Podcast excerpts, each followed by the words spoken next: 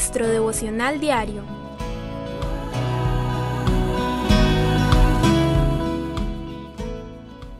La palabra de esta mañana, el motivo es Cristo. Familia Legado, bienvenidos una vez más a este espacio, este tiempo que Jesús nos regala para compartir su palabra. Hoy, como a lo largo de esta semana, estaremos desarrollando un tema especial, apasionante, que tiene que ver con el sonido de alabanza que emana de un corazón que está cerca de la presencia de Jesús. Pero para poder lograr este sonido, tenemos que entender que hay tres enemigos que se presentan constantemente en la vida del creyente. El primero de ellos es el orgullo, el segundo son las emociones negativas y uno de los más peligrosos es la falta de conocimiento de Dios, cuando no entendemos como hijos de Dios que hemos sido llamados a alabar a Dios y que la alabanza viene a nuestras vidas como consecuencia de que haya gratitud en nuestro corazón por lo que Jesús ha hecho y está haciendo en nosotros, viviremos privados de poder alabar a Dios y por ende privados de disfrutar todo lo que Dios tiene para aquellos que le aman, y eso nos incluye a nosotros como sus hijos. Pero cuando vivimos gobernados por emociones negativas, por el orgullo, y sobre todo una vida que carece de conocer a Dios en lo secreto y de una manera personal, jamás se podrá desarrollar o brotará y emanará de nosotros un sonido de alabanza que declare que hay un solo Dios y que Él es bueno por sobre todas las cosas. Hoy en día hay pocas cosas que pueden ah, ser tan difíciles de lograr.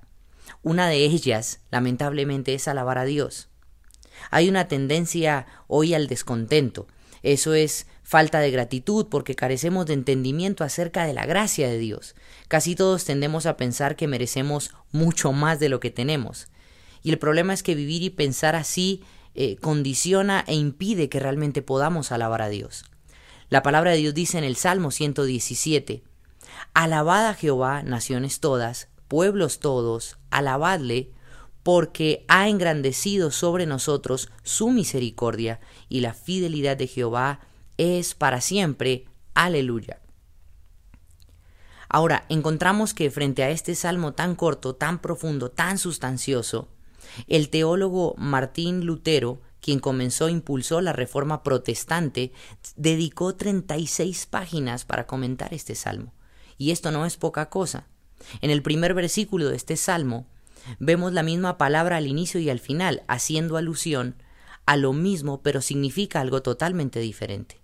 En el idioma original en el que fue escrito la palabra de Dios, la primera palabra que sale es alabar, la cual se traduce como brillará o hablar elogiosamente.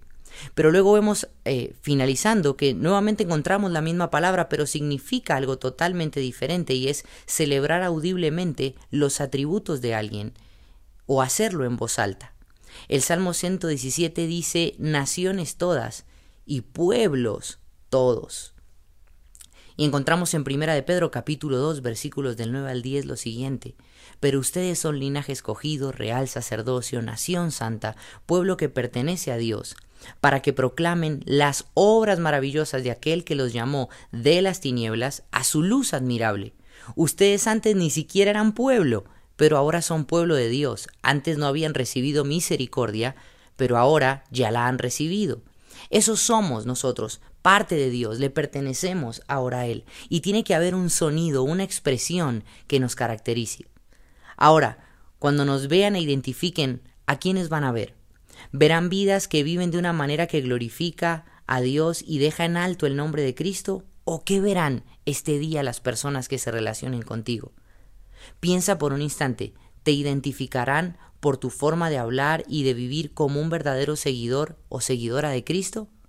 Piensa en esto y que a partir de hoy de tu corazón comience a emanar un sonido de alabanza que pueda contagiar e influenciar y acercar a otros a la presencia de Jesús. Este fue el mensaje de hoy. Dale gracias a Dios por la palabra de esta mañana, medita en ella y dispón tu vida para practicarla y ser influencia para quienes te rodean.